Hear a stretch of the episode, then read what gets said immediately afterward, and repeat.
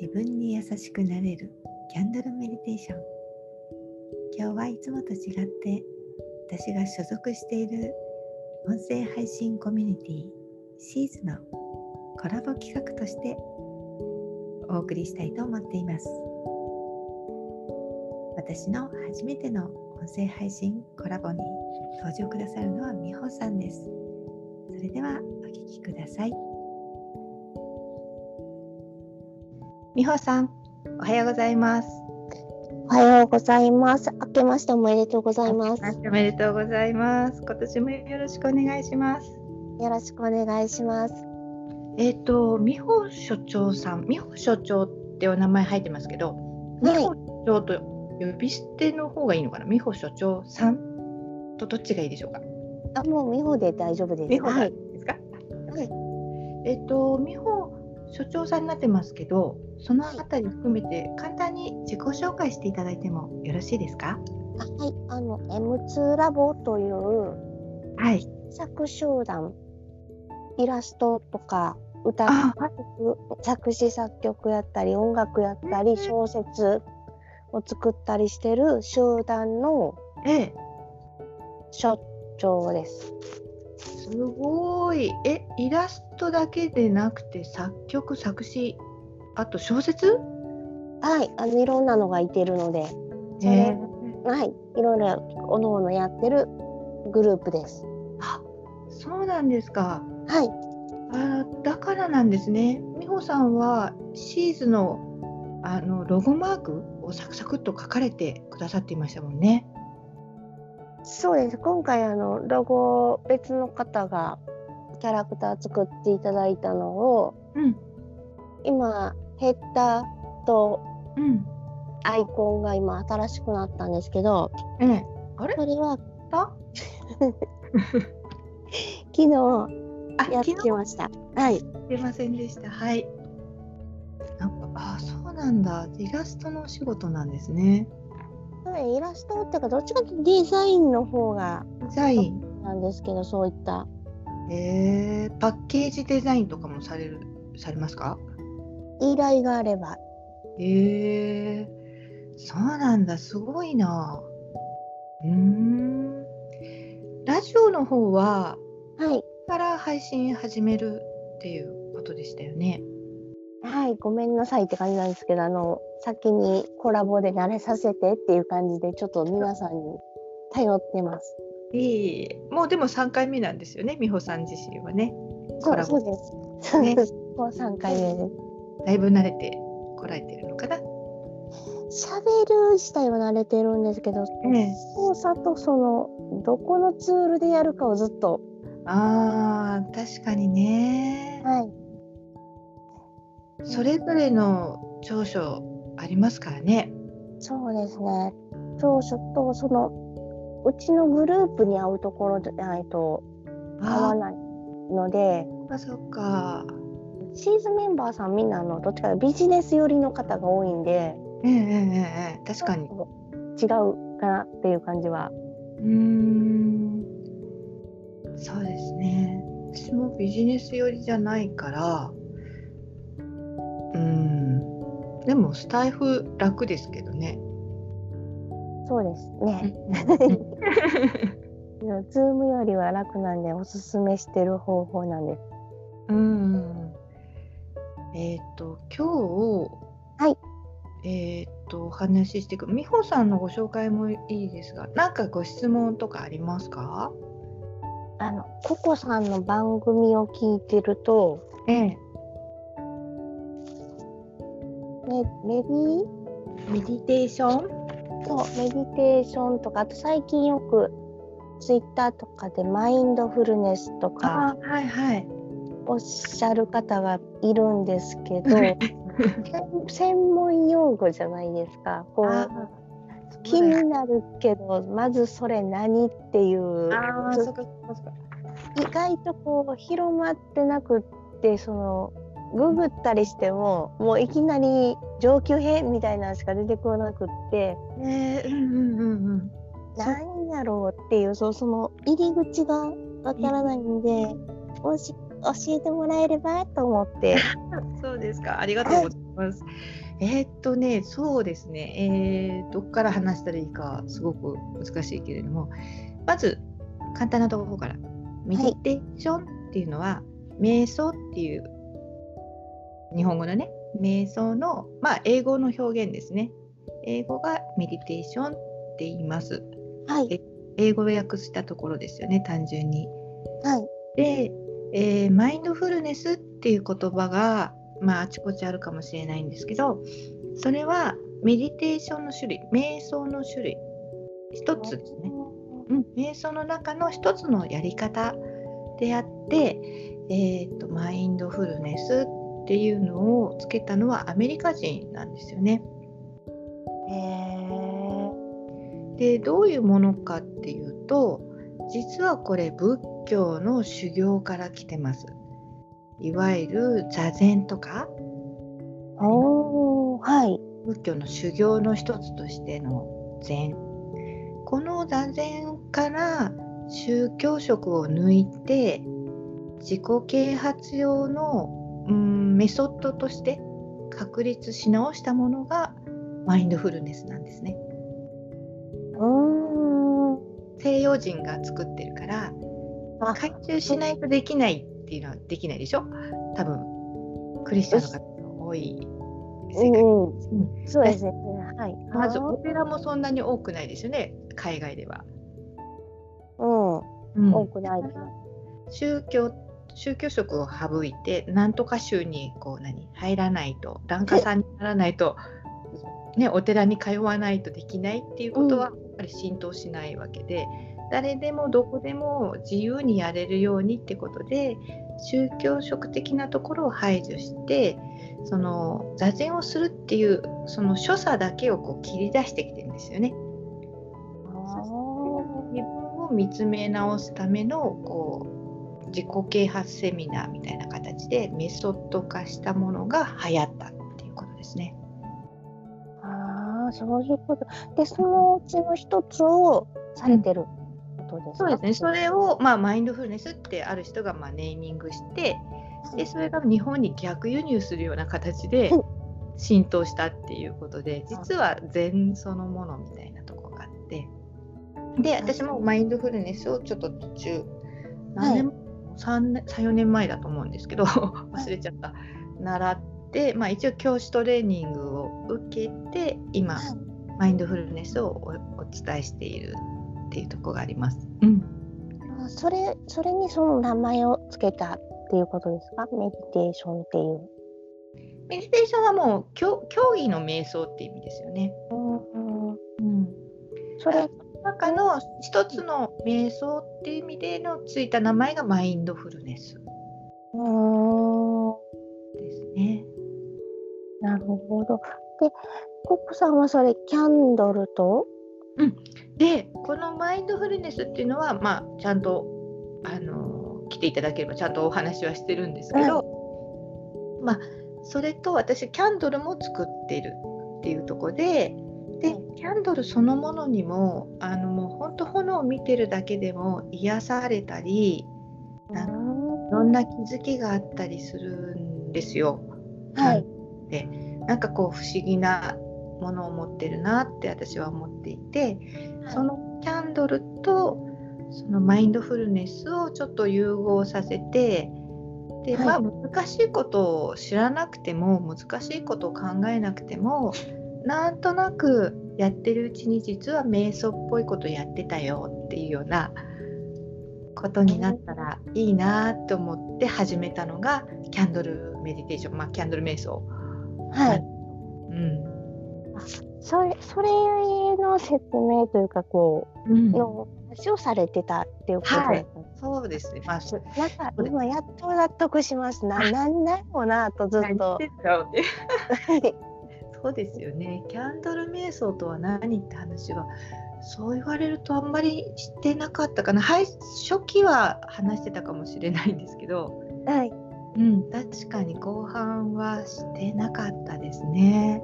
すいません。いいね。だからちょ直近の聞いた時に、ハテが頭にポコポコポンって浮かんできて、うんうんうん、なんかすごい難しいことをしてるのかなって思ってたんですよ。難しいことを簡単にできるようにしたくて逆に。あそうやったんですね。うんなるほど。ただあんまり説明もしないしやり方を教えてもいないんですよ。もうなんか言われた通りなんかなんとなくやってもらうでいいかなと思って。あでこれをきっかけに瞑想っていうものに興味を持ってあ。はいちゃんと瞑想を本格的にやりたいなって思ったら、まあ、そこはそれでねあの、まあ、こうしもういろんなところを私知ってるので実ははい。紹介することもできるし私に合ったのどうだと思いますかとかって聞いてもらえればご紹介もできるしまあ私でよければマインドフルネスとしてねきちんとお伝えすることもできるしと思ってその入り口としてあのちょっとなんだろうなプチ瞑想っぽくやってもらえたらいいかななんて思っています。なるほど。なんかやるえこうやることとそのゆお話の内容がうん、すごい楽楽さというかこうあるじゃないですか。すごいことを言ってるけどやることがちっちゃくって。うん、うん？ってななってたんですけどあな今のでなんかこう納得しました、ああそうですか。あ、はい。よかった。そそうそういうことかと思ってはい、うん、あのーそうなんですよ。瞑想って聞くと日本語のね単語としてはい。瞑想、まあ、英語だとメディテーションになりますけどはい。構えちゃう方も多いと思うんですよ。なんか小難しいことやるのかな、うんうんうん。考えてました。はい。うん。あのなんだろう。いやいやそんな難しいことやってもな何が変わるのかもわかんないしって思うと思うんですよね一般的に。でスタートしたきっかけはねこれ4月なんですよね。ちょうど長いはい そう長いのはい長いんです私。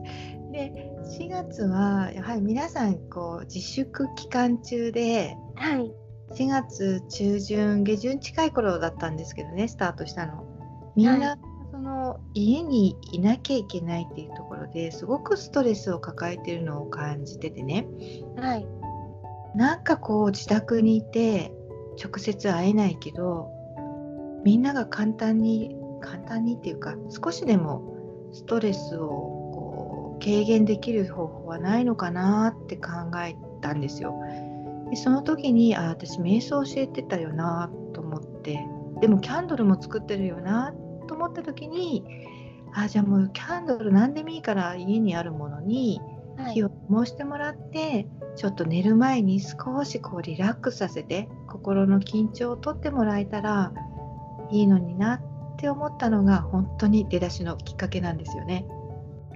あ今すぐやってほしいなんかみんな家にいるのが楽なんだけどなんかストレス感じてきてるよねっていう時期だったんですよ。ーうん。今でも逆ですよね。外に出てうん。お仕事されてる人は多分一番ストレスですよね。そうですね。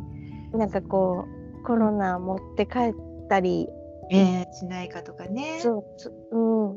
あでもその人たちはじゃあ帰ってこられた時にやってねっていうことですね。うん、そうですね。ね、あとなんか夜寝る前に心はい。を落ち着かせるって、多分いい睡眠に入っていけると思うんですよ。なんとなくのイメージですけどね。いや多分間違いないと思います。なんか入眠前のはい、所作子供にもなんか教えますもんね。そのいや寝るこれをやったら寝るんだよってやつ。うんうんうん。あれの一つみたいなもんですよね。大人版。そうそう、そんな感じで私は思ってます。もう子供に絵本読み聞かせるようなもので、はい。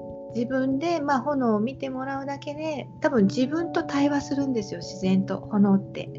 うん。はあの厳密に言うとマインドフルネスの所作とはちょっと変わってきちゃうんですけど、い。まあそれもありかなって私は今思っててねキャンドル瞑想という意味では全然 OK で炎を見るだけでも前後の呼吸とかなくても多分自分は一番こう自分らしく自分のペースで落ち着いていけるものが炎だとのねんだからそれをちょっと入れるだけでもはい。あのなのかな眠りの質が変わったらいいなって。これなら多分引き出しでももうねクローゼットにしまってるキャンドルでもきっとあると思うから1個でも持ってきてね持ち出してもらって使ってもらったらキャンドルも喜ぶだろうし。うんうんうんうん。で差し当たってまあ家になければないであるイメージでいいですっていう話をしてたのね。好きなものでもいいよって。ぬいぐるみでも絵本でも絵画でも。ちょっとそこにこう目線を置くだけでそこと対話が始まると思って、うん、やってみてくださいっていうふうに4月の頃は言ってましたね。ああなるほど。確かキャンドル作るのちょっと難易度が。そうね。キャンドル あれあれですよね。あの好きな器に100均でアロマキャンドルみたいなのってあれでもいいってことですよね。はい、もう100均でティーライトキャンドルって言ってこうちっちゃいもの高さ1センチぐらい、直径4センチぐらいかな、ああいったものでもいいしもうお仏壇があるご自宅であれば お仏壇のキャンドルちょっと拝借してもいいと思うんですよ。あの白いやつ。うん、そうそう白くて細長いやつね。はい、もう何でもいいです。本当に自分がもうこれでいいやと思ったものであれば。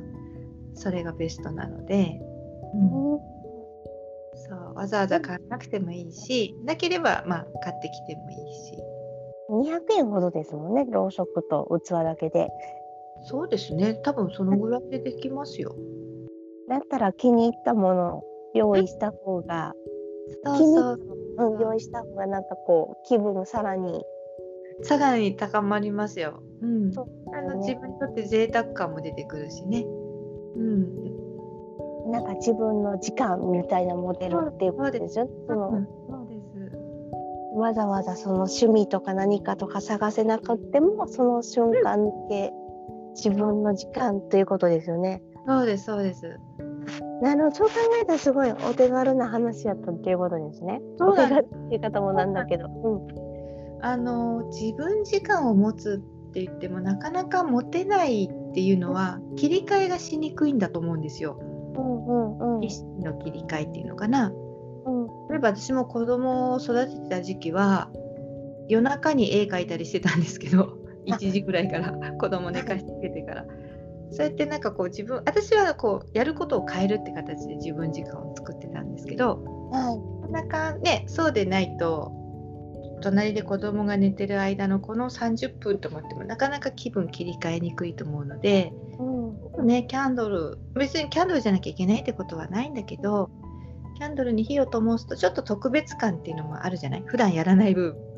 そうですね。はい、その分あの切り替えは逆に言えばしやすいし、うん、その時にそのキャンドルの炎のパワーっていうか力というか炎で生火はなかなか見ない時代でしょ今って。確かによほどじゃないと。見ないです。で女性はねまだ料理をされる方ガスで料理される方は炎って、まあ、何気なくは見ているんですけど、うん、特に男性とかだともしくは料理しない方とか電気コンロの方とかだと、うん、本当に生火を見ることってなくなってきてるんですよね現代人って。だからそのそういう意味でもちょっと特別感もあるしその火の揺らぎを見ることによるこう癒しっていうのは大きいと思うんですよね。あ確かにそうですね。うん、炎って言ったら揺らさないしかやったことがなくて。うん。知りませんかねあのほよくあの民謡の人とかがろうそくをあれ書いて歌うやつですね。そうそうです。あのあれを言わさないように歌う。はい。え美穂さんできるんですか？だあだってあの放送するときに息を出さないんですよアナウンサーの方って。ああれそうなの。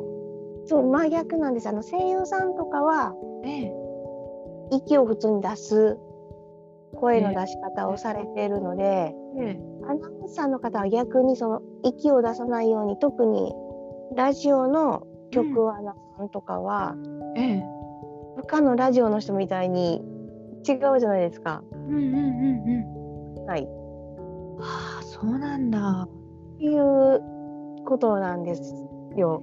へえ。それでしかやったこと揺らさないの方の集中になるかああ、そうか。その、や安らいだことがなかったので。あ、そうか。そうそう。か。そうですよ。確かにじゃあぼーっと並べてゆらゆらしてるのはぼーっとしてるのであれが理想の入り口っていうことですね。そうですそうですそうです。うん。なるほど。だから、まあ、厳密に言うとメディテーションになってるかっていうその瞑想という表現でいいかどうかは微妙なんですけどねキャンドル瞑想と言っときながら。いやまあ確かにその仏教のすごい人からしたらうん多分違うなって、うん、まだまだじゃんって言われそうな感じのあれですけど、確かに一般の人からしたらちょっとあれですね気分が落ち着いたりとかはする瞑想には間違いないと思います。うん、ねかこう言葉にこだわる必要もないとも思うし、うん、うん、自分にとっての時間が持てればそれだけでいいかなでもその時どういう名前にしようかなって考えた時はあまり思いつかなくて、まあ、キャンドルメ、うん、キャンドルメディテーションっていう表現に、まあ、たまたまなったっていうとこですかね。あそうだったんですね。あでも独自の名前って大事ですよね。うん。それ調べたらそれしか出てこないっていうのはすごいですもんね。うん。うん、あなるほど。それやっとココさんがやってることが分かりました。そうでしたか。ありがとう。はい、すいません。そこを聞いていただいて。そうですね。そうそういうことあじゃあきっとそれですねこれ聞いていただいた方そのマインドフルネスって何ぞえって思ってた方も、うん、そそっちの方のやつも入りやすくなるってことですよね。あですね。日本さん難しいことじゃないんやっていうことですよね。そう難しく考えがちなのでいやいざ突き詰めたら難しいとは思うんですよ瞑想とかね、はい、修行とか言えばねきっと。そうですよね、はい、だからこう特別な人がやるものとかね特別じゃないと得得できないんだろうっていうふうに、ん、まあ思いがちだと思うんですけどなんか私特別じゃないとダメだっていう考えがあんまり好きじゃなくて、うん、ラジオでいろんな話してるのもそれなんだけど一般的なこと普通のことっていうのかな。私たちが普通に生活してる中であるようなこと、うんうん、そこに絶対こうヒントがあるって思ってるんですよ。だからだからその一つとしてキャンドルの炎を見るだけでもきっと癒されるとか、こう変わるっていうのかな。変えたい人は変えればいいし、うん、例えば自分の行いとかね、うん、もしくはこうそれこそ落ち込んでるような時、うんうん、失礼した時でもいいしそうです、はい、うん、仕事失敗したな今日っていう時でもいいし、うん、そういう時でもちょっとこう見てもらうとか、うん、最近ちょっとこうちょっと気分が変わるコツっていうので話を前回前々回ぐらいにしたのは太陽を見るとかね。太陽直視はダメだけど。そうですね。眩しすぎますね、うん、外に出るとかね、うん、やっぱ塞ぎ込んでる時に部屋にいるよりはやっぱ外出た方が変わるじゃない？か、水の音水音を聞くとか水のきらめき水面を見るとかでもいいと思うしそういうさりげないことが実はすごくいろんな真実のね価値みたいなものを持ってると思ってるんですよ。うん、そこになんかみんなきもう一回気づこうみたいな気がしててね。なるほど。あでもそういうこと言うと確かに、電球色って呼ばれる色ですよね炎の色って。そうそうそうそうなんです。なんか夕日を見てると落ち着くのと同じなのかなって今思って。うんうん、そう思うんですよね。うん、ここにでもなんか転がってるんですよきっと。自分のために。自分がピンとくるものですよ。しっくりくるもの、だからそこを見つけたらいつでもねちょっとあのなんだろうな。100落ち込んだのが0になりますとはもちろん言わないけど、うん、でもちょっとね90でもなんとかでも。その例えばそれこそ自粛中だとその病院もみんな行きにくかったと思うんですよね。病院に行かない方がいいかなって。でもなんとかしたいみたいな時とか、うん。ね、身近にまずやれることを毎日ちょこっとずつでもやると少しでも変わったらいいなっていう。そうですね。時間なければ5分でも寝る前に見てっていうことですよね。うん、そうそうそうああそれはすごいいっぱい広がればいいですね。だといいなって思ってます。本当に特別なものなくてできることってまだまだいっぱいあるよっていうことがね伝えられたら嬉しいかなと思ってその日のなんかこう私の気づきだったりなんか感想だったり活動内容をちょっと5分話して、うん、どっちに話を話して、うん、じゃあその後あと5分やってみましょうみたいな形でやってるんですよ。はい、なるほどそういうことですね。はい。すごいすっきりしました。あでも、うん、同じような多分思ってる方がいますよね。いらっしゃると、はい、思うんで。うん、なんだこれって。そうですね。これで、多分、あの、ココさんのなんとなくよくわからんけど聞いてた方は。あすっきりして逆にこう前の放送も聞いていただいて、うん、さらに深めていっていただければっていうことですよね。美穂さんありがとうございます。すごい素敵にまとめてくださって。いえいえいえ。よかった、よかったっていうか。よかった。私もよかった、美穂さんと話できて。はい。自分が一番忘れちゃうんだよね。きっとね。うん、そうです。な、なん、なんか、なんだ、なんだと思いながらずっと。うん、そうそうあの。メンバーに入られてから、こう、えー、配信されてて、こう、せ、あの。番宣とか。えー、で、上がってきて、聞くはいいけど。うん。うん。そうそうそう。なんなんなんのことやろうみたいな。うん。そうですね。そうだ確かに。そうですよ。でなんか確かにそれを言われてからそのマインドフルネスっていう単語が目に入るようになったんですよ。そのツイッター。そっか。結構いるんですけど、ええ、書いてることがすごい小難しくって、うん、よくわからないと思って。マインドフルネスを調べるとさらに分からなかったっていう。そっかそっか。もっと専門的に書かれてるんで、うん、確かにね。なんとなくそれは、うん、なんだろう。なんとなくでも多少やっぱり効果は出てくると思うんですよ。何事もなんだろう。私たちがやることに無駄はないと思ってるので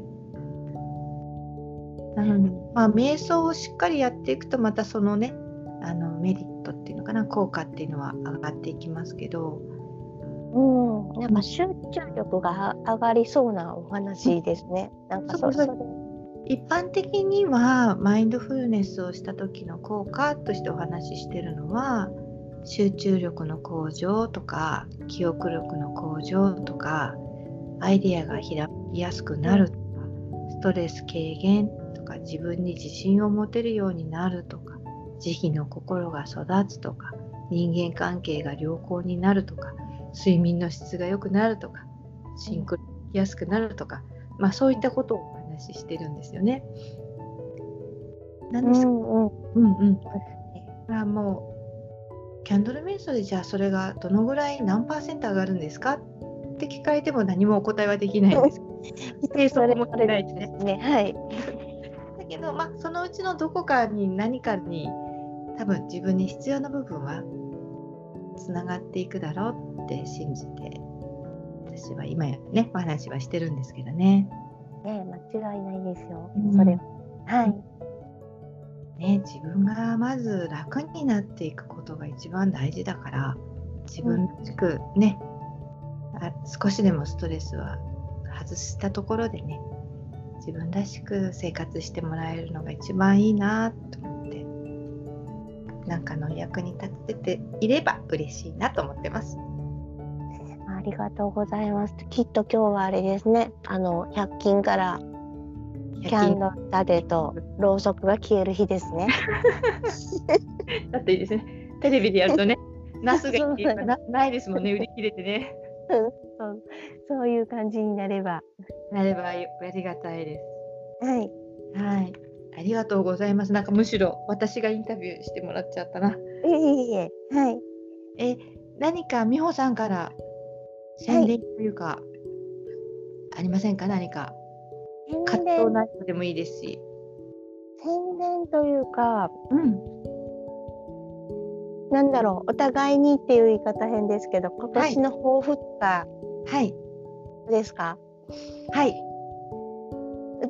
先にいいですか？言っても。もちろんです美穂さん。うん、今年の抱負会社を作るです。あれ？あれ？ララボは会社ではないの？まだ法人化してないんですよ。そうなんですかえー、じゃあ美穂所長から美穂社長に変わるのかな？その可能性が。そうでも名前はもしかしたら所長のまんまでも、うん、もうニックネーム的に使っていこうかなと思ってるんですけど。えー、すごい。いつ頃登記の予定なんですか？ラボの創設っていうのが11月の3日になってまして文化の日。そううんうん、文文化的なことやってるんで、えー、その日が登登記、ま、になれば休みの日やけど そうあれできるんですよね。よおめでとうございます。なります。そうです。それが、はい。今年の抱負です。えー、それは素晴らしい。いやちょっとじゃあその抱負に乗っちゃおうかな私も。あ乗りますか？はい決めてないですけど。あのね私の抱負も話していい？私はキャンドルの方はクリスタルココっていう名前で活動してきてるんですけど、はい、まあ5年丸5年丸6年経ったのかな？なんですが、今年はちょっとリネームしようかなと思って、リブランディングというか、うん、違う名前で、えー、再スタ再スタートっていうかスタートしようかなと思っててまあ登記するまではまだわからないんですけど、はい、もしかすると登記年末ぐらいまでにはしちゃってるかなと今と思いました美穂さんのお話聞いてたら。で確かに商標を取っとくのが大きいかもしれないですね。そうなんですか？うん。大きいです。他の人使えなくなるし。えー、それはそうですよね。それを商品化として売れるっていうのもあるし、うん、うん、あとはあのロゴ作って、ええ、売る販売するっていう方法も。ロゴを販売するの？作ってメッセージカードをつけて販売するんですよ。へえ。そこを知りたいもっと。あの多分すごい独自のやり方そのなんていうか販売どっちかっていうと作るところから始めてほしければ、うん、制作キットを売るんですよ。へえー、なるほど。のところに、うん、その名前と、うん、を使ったもうその時点でもそれはコッコさんしか売れなくなっちゃうじゃないですか。ああなるほどね。えー、え制作キットキャンドルとかのキットでいいってことですか？そうそうそうそうです、うん、はい。多分あの浸透ローのあれとええー、っていうメモと、うんうん、でここに入れてこれで今日からって言ってラジオ番組とかいろいろ QR コードでピッて放送を聞けるようにしたものがあれば、うん、今これを聞いてる方は欲しいって思ってるかもしれないです。いやそうなんだ。すごい。いやえっと制作キットっていうか、はい、うん。あの素材とですよね。あのローと芯とワックス、はい、ワックスと一緒か。あと作り方を、ねはい、まあ、はい、トにしてっていうのはちょっと考えてたんです。去年はね。結構やらなかったけど。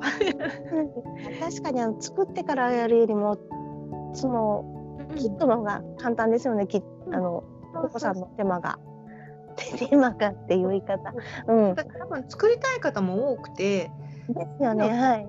やっぱりあの3月4月ぐらいからやっぱりワークショップが開けなくなったんですよね。うんまあ、年末はちょっと何回かさせてもらってたんですけど、やっぱりこう皆さんが集まるところに行くのがってやっぱりねちょっと遠慮しておきますってなるじゃないですか。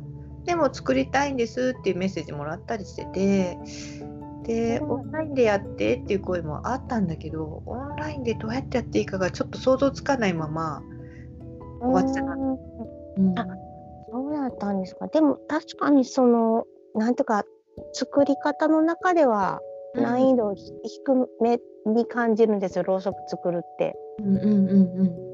そうです DIY のなんかこうすごいも DIY のなんかうん、大きな木工道具じゃないからそうそうですよね、うん、うん、だから多分写真とかでもいけそうな気がするんでパンフレットとか、えー、三つ折りパンフレットっていうのがあるあれよくあの会社こんな会社ですみたいなとか、はいはいはい、あれと、うん、そのキット島でもしかするとその遠くの遠方でずっとその、うん、なんか行けない人サロンかその会に行けない人も、はい、ファンがそんなに長くやっていらっしゃるといると思うんで、ね、キットファンはいいかもしれないですね。うん、だといいね。うん、ちょっと考えて考えてみます。ではきっとあれですよ。今年中にの会社もできてるかもしれない。できてるかもしれないね。どうだろう。あ個人収益でかくなりすぎると会社にしないと、うん、大変な税金がきますんで。ああそうなんですね。もうもうじゃあそうなるようにもうそのそこを未来にねちょっと据えますね。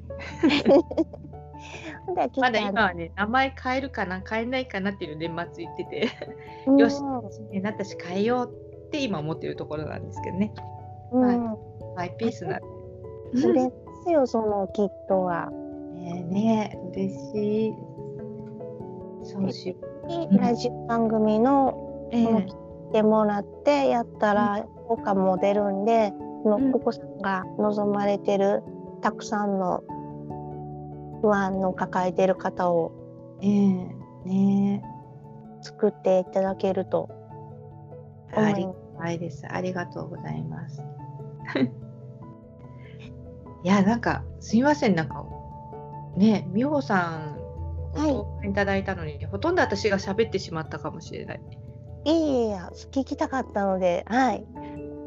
多分同じその遠くで聞いていらっしゃって、えー、もっと理解が深まった方も多くいらっしゃると思うんで、はい、その代わりに今ここにゲストに来ましたって感じです。はい、はい美穂さんじゃあ皆さんを代表して来てくださったんですね。あそうです。はい。じゃあ、と長くなったかな？いいです大丈夫ですよ。はい。そうですか？はい、じゃあ今日はこのぐらいにして、またよかったら来てくださいね。そしてその、はい、あのラボの方の進捗もぜひ聞かせてほしいし、そのメンバーの方々、ね、はい、すごく多岐にわたるようなので。もうそうですね。今も形はできてるんですけどあとお金のところだけなんで資金集めに今から入っていくだけだだけって言い方変なんですけど、一番変やろうって感じなんですけど。えー、面白い。楽しい活動ですね、はい、もうちょっとそのラボの様子を聞きたいな次回は。あかしこまりました。うん、はいまたさせてください。美穂さんのチャンネルスタートそうですね、そっちの。はい、はい。今日は本当にありがとうございました。お忙しいところありがとうございます。今年もよろしくお願いします。よろしくお願いします。美穂社長さんでした。ありがとうございました。ありがとうございました。